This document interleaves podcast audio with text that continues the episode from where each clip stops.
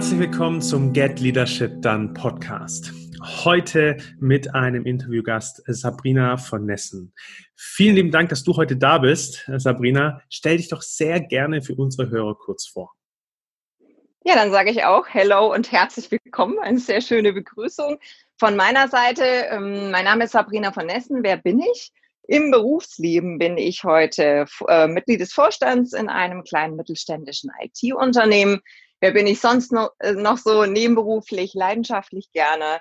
Speaker, Mentor und Autor und im Privatleben lebe ich in einer Patchwork-Familie mit zwei Jugendlichen, was es sehr, sehr spannend macht und mit mhm. einem Pferd, ähm, das einem auch nicht immer das Leben leichter macht sozusagen. Also mhm. es ist ein sehr buntes, aufregendes und ganz wunderbares Leben. Wie kann ich mir das vorstellen, dass du ein Pferd hast? Das ist aber nicht bei dir am Haus oder in der Wohnung, das ist schon im Stall so. in der Wohnung würde ihm vielleicht gefallen, ja. Das ist, nee, nee, also ist schon regulär in seiner Wohnung sozusagen. Das äh, hat ja auch eine Entwicklung, dass es heute schon kleine Penthouses sind für die Tiere sozusagen. Mhm. Ähm, er ist chronisch krank, das macht es nicht immer leichter. Also er hat einen gewissen Pflege- und Betreuungsaufwand und auch mhm. mit entsprechendem finanziellen Aufwand, was Medikamente und so weiter angeht, verbunden. Aber ähm, wie so ist, so ein Tier wächst einem über die Jahrzehnte sehr, sehr ans Herz. Zumindest bei mir ist das so, mhm. weil er auch ein ganz wunder wunderbarer Spiegel meiner emotionalen Stabilität ist. Also er gibt mir in seiner Sprache wirklich sehr, sehr viel zurück. Und ich empfinde es da als meine Verantwortung, entsprechend auch für ihn zu sorgen. Und äh, ja, so machen wir beide das Beste draus, würde ich sagen. Ah, spannend. Vielleicht kommen wir da auch noch bei der einen oder anderen Frage drauf mit der emotionalen Gerne. Stabilität. ähm, du, du hattest vor zwei Monaten ist dein neues Buch ähm, oder dein, dein Buch veröffentlicht worden. Worum ging es da und ähm, ja, was war da der Hintergrund, dass du da ein Buch veröffentlicht hast? Oh, da lange Geschichte. Ich mhm. versuche es kurz zu machen. Also das Buch nennt sich Female Empowerment Women in Tech. So, mhm. es geht um Frauen in technologischen Branchen und Berufen. Das habe ich im Self-Publishing veröffentlicht, zusammen mit meiner Co-Autorin. Und die Geschichte dahinter ist die folgende.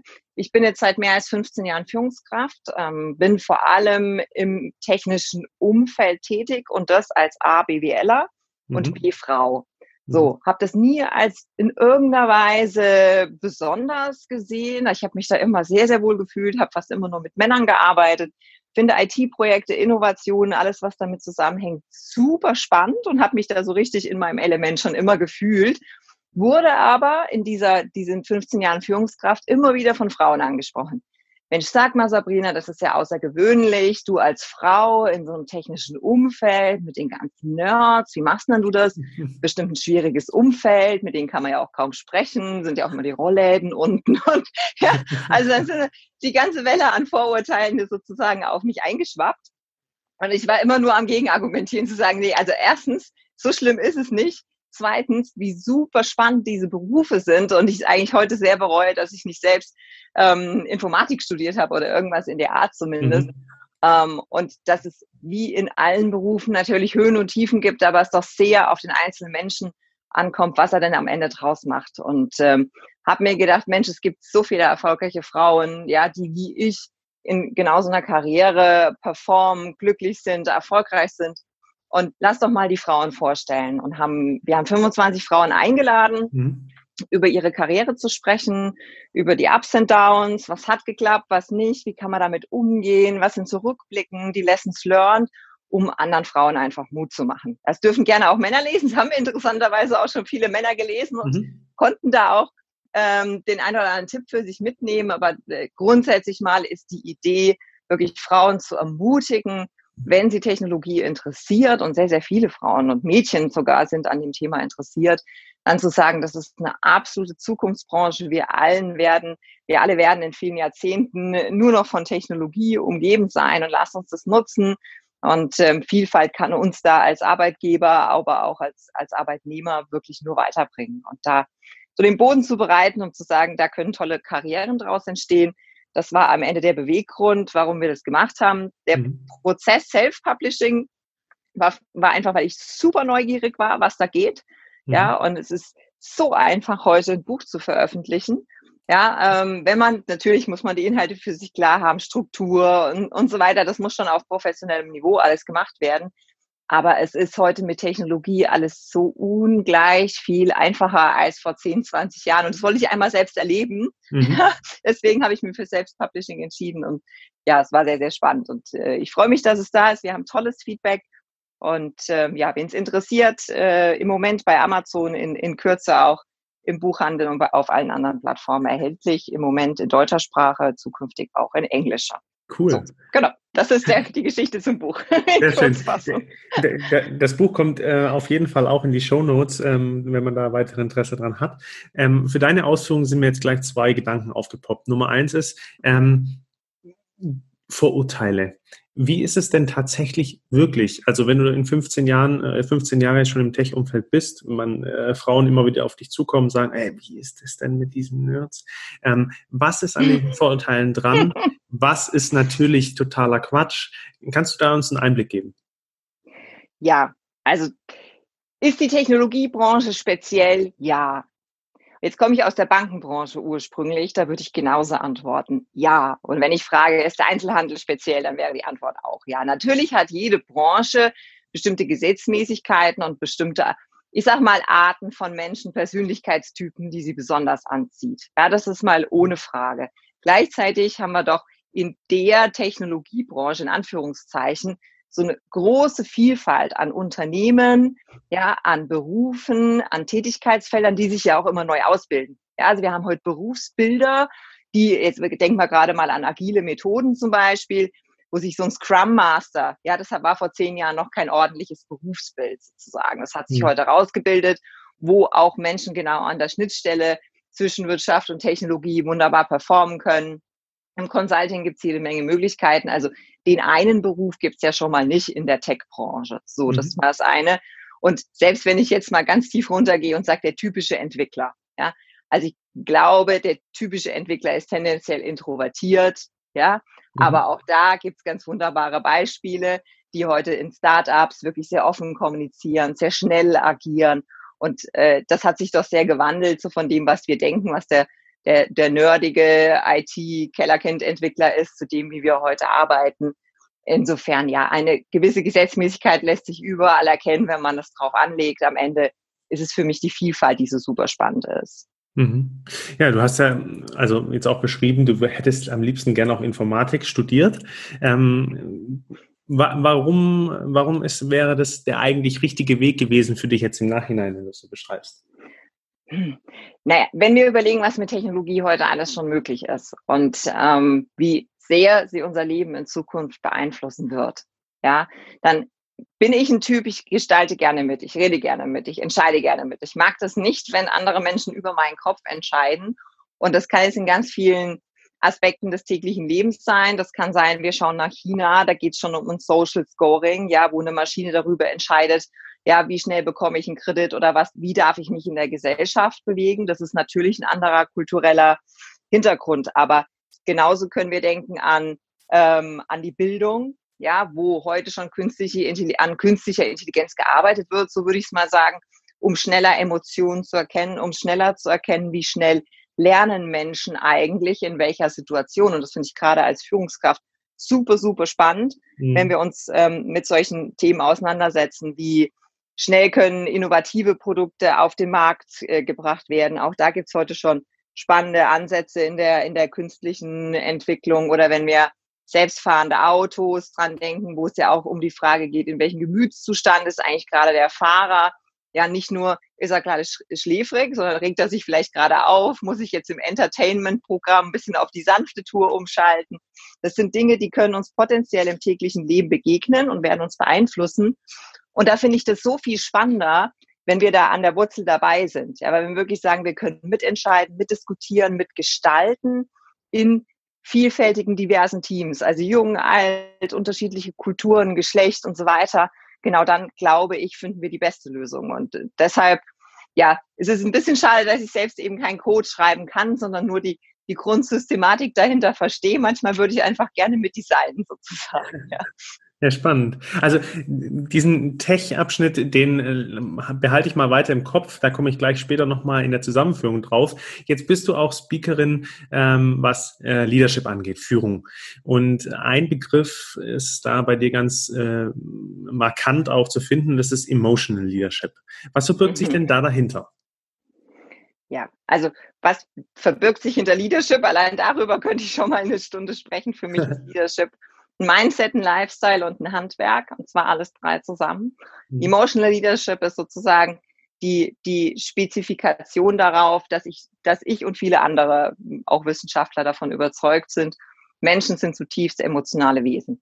Mhm. Wir haben uns in den letzten 100 Jahren mit Aufkommen der Industrialisierung eingeredet, wir seien rational. Ja, dass der professionelle Manager vor allem derjenige ist, der auf Zahlen, Daten, Fakten Entscheidungen begründet und auch danach handelt, der sich nicht anmerken lässt, in welchem Gemütszustand er gerade ist. Mhm. Damit will ich ein bisschen aufräumen. Ich glaube, in der Zukunft sind es Menschen mit Kanten, mit Emotionen, mit Geschichten, mit denen sich Mitarbeiter auch verknüpfen können. Ja, wo sind Connects dazu finden, sagen, ach so, ja, der ist ja auch menschlich, was mhm. übrigens gar nichts damit zu tun hat, dass man die schlechte Laune rausposaunt oder ja, äh, sozusagen die ganze Welt darf an meiner an meiner Missmut irgendwie teilhaben. Das meine ich nicht, ja, aber auch mal laut zu lachen, Freude zu zeigen, wirklich die ganze Klaviatur an Emotionen auch mal spielen zu können. Das ist für mich Emotional Leadership und gleichzeitig, das ist fast noch wichtiger, das war mein Mitarbeiter auch zu erkennen. Mhm. Ja, zu erkennen, da ist gerade was im Argen, da ist vielleicht familiär ein Thema, der ist wütig, der ist zornig, traurig, da auch mal wieder die Emotionen auseinander zu dividieren. Das haben wir tatsächlich verlernt und das lernt man heute auch nicht in der Schule, dass man sagt, wie kann man einen Gemütszustand erkennen und was wäre eine adäquate Reaktion darauf. Ja? Mhm. Und das habe ich hart lernen müssen in meinen ersten Jahren als Führungskraft, wo ich sehr leistungsorientiert war, sehr zielgesteuert war und dachte, alles klar, sobald rationale Argumente einmal durchgeholt sind, dann reicht es auch. Ja, dann brauche ich auch nicht weiter erklären. Dann sind die Fakten klar. Dann können wir ja als Team genau in diese Richtung laufen und habe dann gemerkt, da gibt es so viele Widerstände, Ängste, was Menschen mit sich tragen, die ganz oft aus der Vergangenheit herrühren, die mit dem Thema gar nichts zu tun haben. Und darauf müssen wir in Zukunft im Leadership viel stärker achten, weil wir viel mehr mit Veränderungen zu tun haben werden. Jetzt sagt jeder, jetzt ist ja heute schon überall äh, viel Veränderung. Nee, ich glaube, das potenziert sich. Mhm. Und wenn wir dann noch das Thema Technologie dazu nehmen, ja, also eine uns unbekannte Form, ich wollte schon fast Lebensform sagen, aber es wäre ein bisschen zu weit gegriffen, eine uns unbekannte Form des Denkens und zukünftig auch des Agierens, dann ist es eine Komplexität, wo wir wieder lernen dürfen, Mensch zu sein. Ja, wirklich auf uns, unsere Glaubenssätze, unsere Werte rückbesinnen und das auch im täglichen Miteinander ähm, ja zu nutzen, zu spielen, auszuüben, danach zu handeln und ähm, Wertschätzung ist ein Thema. Viele sagen dann, ah ja, genau, das ist wie der wertschätzende Coach. Sage ich, ja, ist natürlich ein Thema. Ja, mhm. Wertschätzung äh, erfährt mein Mitarbeiter, mein Gegenüber, aber auch dadurch, dadurch, dass ich ihn für voll nehme. Mhm. Ja, dass ich weiß, dass, dass dieser Mensch kann was, der ist intelligent und dass ich ihn manchmal, ich leider auch sehr oft, ja, meine Mitarbeiter aus der Komfortzone raushole und sage, nee, nee, nee, sorry, das kannst du definitiv besser. Ich mhm. weiß, du kannst wachsen, ich weiß, du kannst dich entwickeln, du bist ein schlauer Mensch, du hast das alles gelernt und du bist in der Lage dazu. Jetzt komm mal schön aus deiner Komfortzone raus und, und beweg dich, ja, wachs mit mir zusammen. Das finden viele nicht gut. Aber ich glaube, Leadership muss genau das können, ja, Menschen wachsen zu lassen, mhm. Menschen sich entwickeln zu lassen. Und das geht nur über Emotionen, über Geschichten erzählen, über authentisch sein, verletzlich sein, und den Menschen als solchen zu begreifen. Deswegen ist es mir so wichtig. Spannend, weil mir poppt sofort eben dieser Zwiespalt ein bisschen auf. Tech, Entwicklung, künstliche Intelligenz, was uns das Leben ja erleichtern soll im großen Maße und auch, also mal ein bisschen spitz formuliert, ähm, ja, uns auch eben eher mehr in die Komfortzone zurückfallen lassen kann, weil KI macht ja schon. Und jetzt sagst du, der, der zweite Teil, der dazu steht und der genauso wichtig wird, ist eben genau diese Emotionalität oder dieses Menschsein aus seiner Komfortzone rauszugehen, sich zu entwickeln. Wie kriegen wir die zwei Bereiche gut zusammen oder was ist dabei wichtig? Mhm. Ich glaube, es kommt sehr auf den Anspruch an, den man an sein eigenes Leben hat. Ja, ob man einfach nur mitschwimmen will, dann kann man sich natürlich zurücklehnen. Das ist wie alles im Leben eine Entscheidung. Will man selbst wachsen? Begreift man sich wirklich als Lebewesen, das in der Lage ist, im Laufe seines Lebens zu wachsen?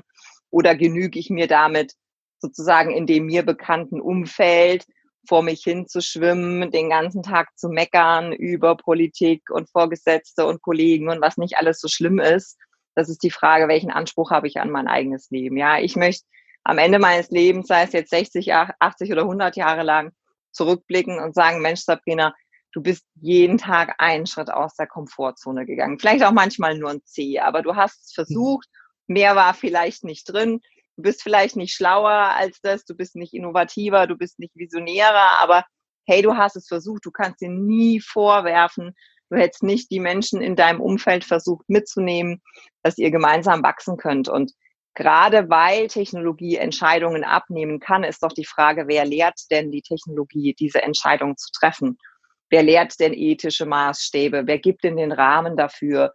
in dem sich Technologie überhaupt bewegen kann. Und wenn ich dann Kleingeister dorthin setze, die eben genau die, die Technologie programmieren, dann wird auch kleingeistige KI dabei rauskommen. Aber mhm. wenn ich vielfältig, innovative, wirklich querdenkende Menschen habe, die auch mal neue Lösungen anstreben, ja, dann wird die Technologie genau das für uns auch abbilden. Und ich möchte in so einer Welt leben. Ich möchte in einer bunten Welt leben mhm. und nicht in einer in einer schwarz-weiß-grauen Welt, in, in dem wir alle nicht mehr wachsen können. Das ist eine Entscheidung, glaube ich, im Leben. Und deswegen ist Leadership für mich, wie ich sagte, auch ein Mindset, eine Haltung. Mhm. Ähm, wenn du, wenn du darauf jetzt auch abziehst, eine Haltung, ähm, ein Mindset, wie kann ich denn emotionale Intelligenz, also dieses Emotional Leadership aufbauen oder besser, ähm, besser integrieren bei mir im Leben? Wie komme ich da hin, dass ich das weiterentwickle? Mhm, mhm. Ja, also der, der erste Ansatz, den ich erlebe bei vielen Führungskräften, ist zu sagen, ja, da mein Mitarbeiter, gell, der ist immer so schwierig, das erkenne ich schon. Und dann sage ich immer, nee, nee, nee. Also in dem Stadium sind wir noch lange nicht. Wir fangen mal bei dir an. Mhm. Wir fangen mal bei dir an. Wie stehst denn du morgens auf? In welcher Beziehung lebst du? Wie gestaltest du die Beziehung? Kannst du die weiterentwickeln? Ja, wie gehst du mit deinen Mitmenschen um? Verstehst du dich selber? Weißt du, warum du dich gerade aufregst? Warum du gerade traurig, schlecht gelaunt, was auch immer bist? Kannst du diesen Trigger auch stoppen?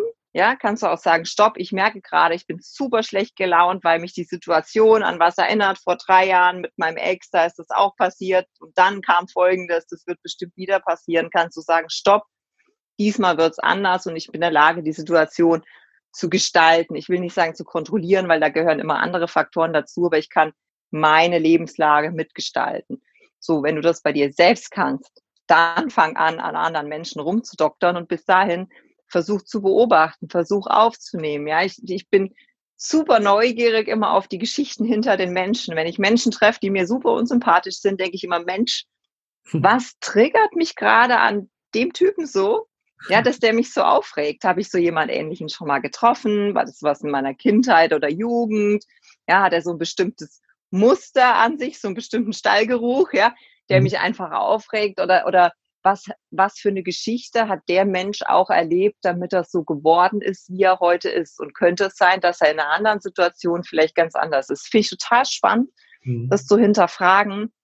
Und dadurch können wir lernen. Und das ist total, total unsexy geworden, leider, ja, dass wir viel beobachten, viele Fragen stellen, ohne sofort die Antwort zu kennen, man kann nicht ein Buch lesen und sagen dann alles klar, ich habe es verstanden, ich mache die Prüfung und dann geht's los, sondern dass es eher ein lebenslanger Prozess ist, an dem wir da arbeiten dürfen. Das, das ist für viele zu anstrengend einfach, ja.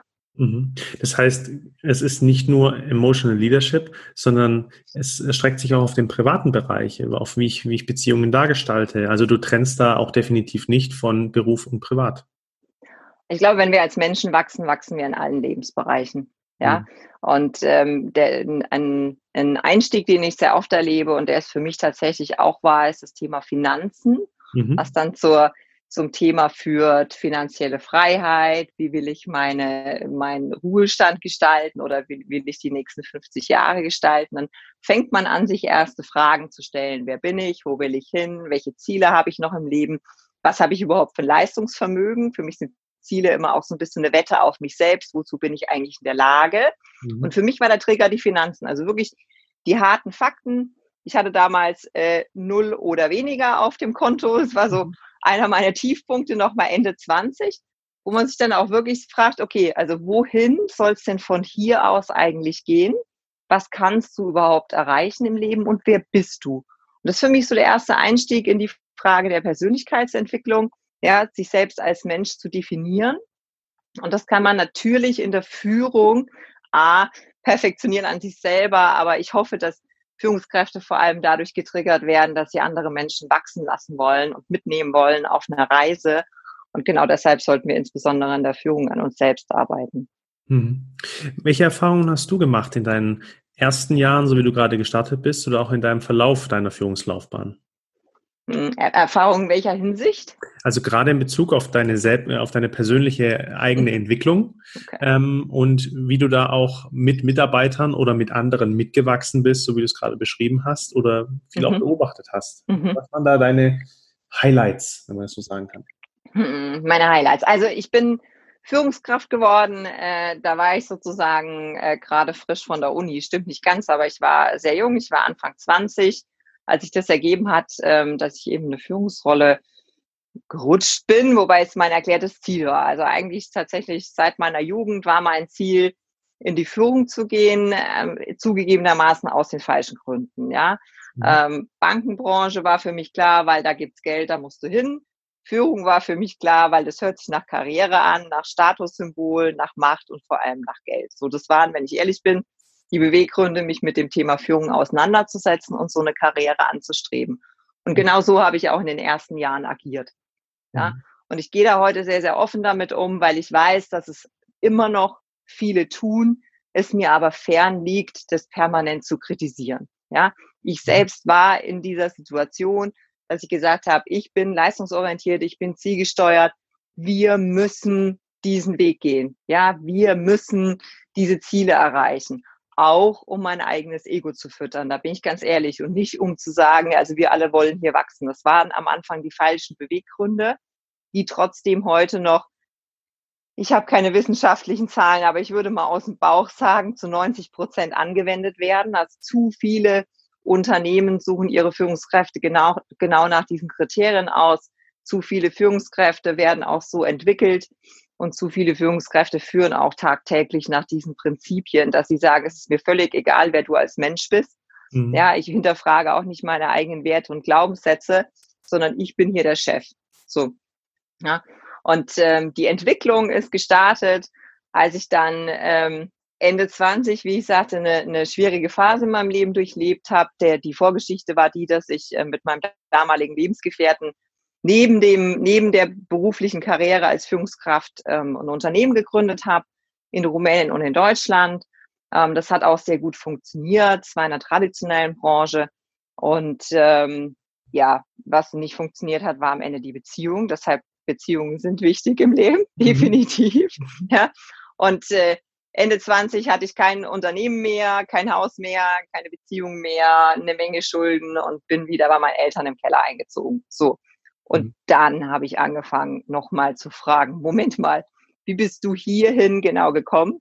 Du hast dich für unsterblich gehalten, du hast dich für super intelligent gehalten, du hast gedacht, du hast alles richtig gemacht in der Führung. Du hast die Schuld immer bei deinen Mitarbeitern gesucht, bei deinen Vorgesetzten gesucht, bei deinen Kollegen gesucht. Vielleicht bist du hier das Problem. So, und fang nochmal an, dich selbst kennenzulernen, ohne dich permanent niederzumachen, aber wirklich zu hinterfragen, was kannst du und was willst du. Und da ist die Reise an, hat die Reise begonnen sozusagen, die mich bis heute begleitet und ich bin sicher, die wird mich bis an mein Lebensende begleiten. Also das ist nichts, wo man sagen kann, jetzt bin ich fertig, jetzt habe ich ausgelernt, sondern da muss man sich auf eine lebenslange Reise einlassen, wenn man das kennenlernen will. Mhm. Spannend. Vielen Dank für die Offenheit schon mal an der Stelle. Ähm, was glaubst du denn, also wenn wir an deiner Entwicklung jetzt so das beispielhaft sehen, was glaubst du denn, brauchen dann Führungskräfte wirklich? So gerade zu Beginn, also entweder mit 20 oder so die, diese typisches Alter, so an die 30. Was brauchen Führungskräfte wirklich, um gut in ihre Rolle zu starten? Mhm. Führungskräfte Also A, müssen sie ihr Handwerk können. Okay, das heißt, ich rate jeder Führungskraft, sich wirklich intensiv mit der Frage auseinanderzusetzen, was bedeutet Führung, was bedeutet Mitarbeiterführung, Mitarbeiterentwicklung, aber auch Unternehmensführung. Da geht es viel um Rahmenbedingungen, um Planung, um Prozesse, um Strategien, also um das große ganze System und Organismus Unternehmen. Ja, ist ja am Ende wie ein lebender Organismus so ein Unternehmen. Da wirklich einmal die Basics zu lernen. Und dann behaupte ich mal, Führungskräfte sind in der Zukunft A Unternehmer und B Marken. Und gerade dieses Markenverständnis war für mich immer noch mal so ein Aha-Moment. Ähm, ich habe erzählt, ich bin, bin sehr gerne auf der Bühne und äh, schreibe auch und so weiter. Und in dem Moment hinterfragt man sich ganz stark selbst, wofür willst du stehen? So, und wenn man diesen Prozess wirklich von der Pike an durchläuft, hinterfragt man sich, was sind die eigenen Werte, die Glaubenssätze, wie will man sein Leben gestalten und worunter setze ich meinen Namen. Das ist mir ganz wichtig, dass ich sage, egal was meinen Namen trägt, soll auch wirklich sozusagen 100% Qualität und 100% Sabrina beinhalten. Mhm. Und dann nochmal ja zu sagen, wofür will ich stehen, wofür will ich nicht stehen, wo mache ich ganz klar eine Grenze, wie will ich die Botschaft rüberbringen, welche persönlichen Geschichten lasse ich auch mit einfließen in meine Geschichte und wäre ich dazu bereit, diese Geschichte in allen sozialen Medien kundzutun, in einem Podcast kundzutun, mhm. in einem Buch zu schreiben, auf einer Bühne zu erzählen. Wie sehr bin ich eigentlich mit mir selbst im Reinen? So, und wenn ich mich als Führungskraft genau als diese Marke verstehe, mit Kanten, mit Ecken, mit Schwächen, aber als Marke verstehe, ja, genau dann, glaube ich, bin ich bereit, diese Inspiration und die Motivation auch an mein Team, an das Unternehmen weiterzugeben. Und das muss nicht heißen, dass nicht alle gut finden. Ich finde auch nicht jede Marke gut. Der eine mag Audi, der andere BMW. Das sind Geschmäcker, sind verschieden. Und es wird mhm. mich auch nicht jeder mögen von meinen Mitarbeitern oder im gesamten Unternehmen. Das ist so. Aber ganz sicher haben sie eine Idee, wofür ich stehe, können sich mit mir reiben und können sich auch an mir orientieren, wenn ich will. Und dieser Prozess, es war bei mir zumindest so, ist sehr, sehr intensiv geworden in dem Moment, wo ich selbst gegründet habe oder eben auch jetzt Vorstand in einem Unternehmen bin, mhm. weil man plötzlich Verantwortung trägt für das große Ganze. Nicht nur für sein eigenes Team, sondern für, für Menschen drüber hinaus, auch für Kunden, Partner, Zulieferer und so weiter, wo man sagt, okay, jetzt bekommt das Ganze nochmal viel mehr Gewicht, was ich sage, was ich tue und wie ich handle. Ja, Plötzlich hast du Aufmerksamkeit auf deinem Tun und du hast eine andere Reichweite mit dem, was du tust. Positiv wie negativ. Also es kann in beide, mhm. in beide Richtungen losgehen. Und wenn die Führungskräfte, und das fällt in Konzernen ganz oft so schwer, wenn die Führungskräfte sich nicht als Striche in einem Organigramm verstehen, ja, sondern wirklich als so ein lebendiges Element, was ausstrahlt auf andere, was ich connecten kann in so einem Netzwerk und damit ganz viele, ja, das potenziert sich ja, ganz viele mit sich nehmen kann, ja, dann glaube ich, ist es ein Führungsverständnis, was uns in der Gesellschaft in Zukunft auch dienlich sein kann. Mhm. Unglaublich spannender Ansatz, ja.